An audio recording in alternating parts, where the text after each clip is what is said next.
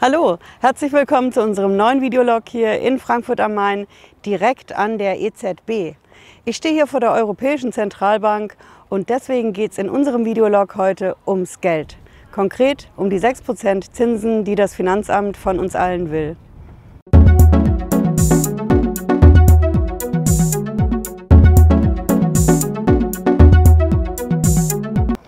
Hallo, ich bin Patricia Lederer. Ich bin Rechtsanwältin in der Frankfurter Steuerrechtskanzlei Lederer Law. Und ich sage mal ganz herzliches Hallo hier von Frankfurt am Main direkt vor der EZB. Ja, wir haben einen traumhaften Tag heute, strahlend blauer Himmel, super Sonnenschein und ein relativ ernstes Thema, nämlich es geht ums Geld. Unser Thema ist heute der Zinssatz mit den 6 Prozent, die wir alle ans Finanzamt zahlen sollen.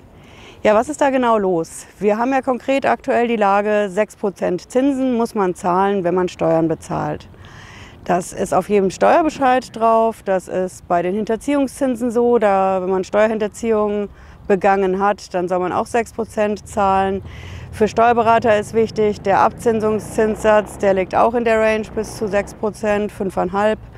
Auf jeden Fall sind die 6% Zinsen ein großes Thema.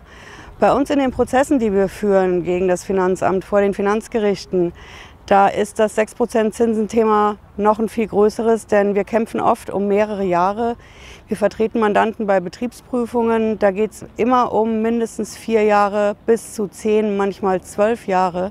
Wenn ich für zwölf Jahre 6% Zinsen auf eine geschätzte Steuer bezahlen soll, dann ist das schon eine Hausnummer. Auf jeden Fall sind die 6% Zinsen letztes Jahr vom höchsten deutschen Gericht verworfen worden.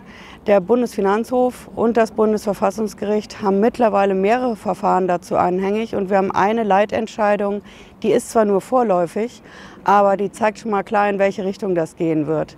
In der Entscheidung heißt es klipp und klar, die 6% sind nicht mehr marktgerecht. Das waren die mal vor langer Zeit. Aber jetzt noch 6% zu verlangen auf eine Steuerforderung ist rechtswidrig.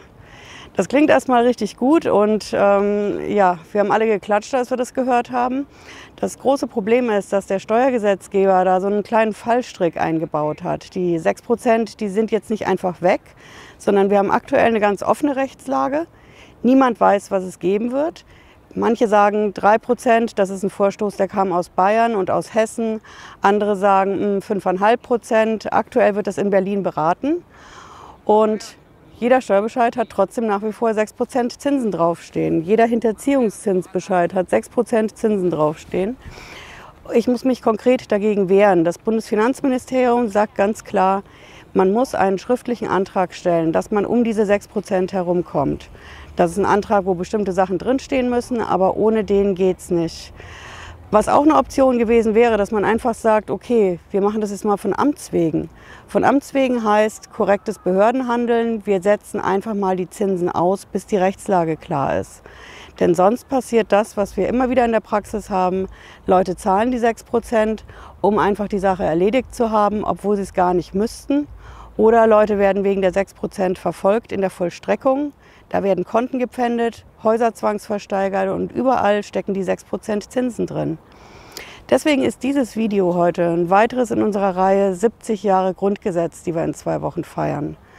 Zum Feiern gibt es nicht viel Grund, aber wir müssen die Grundrechte wirklich streng verteidigen, gerade auch beim Thema 6% Zinsen.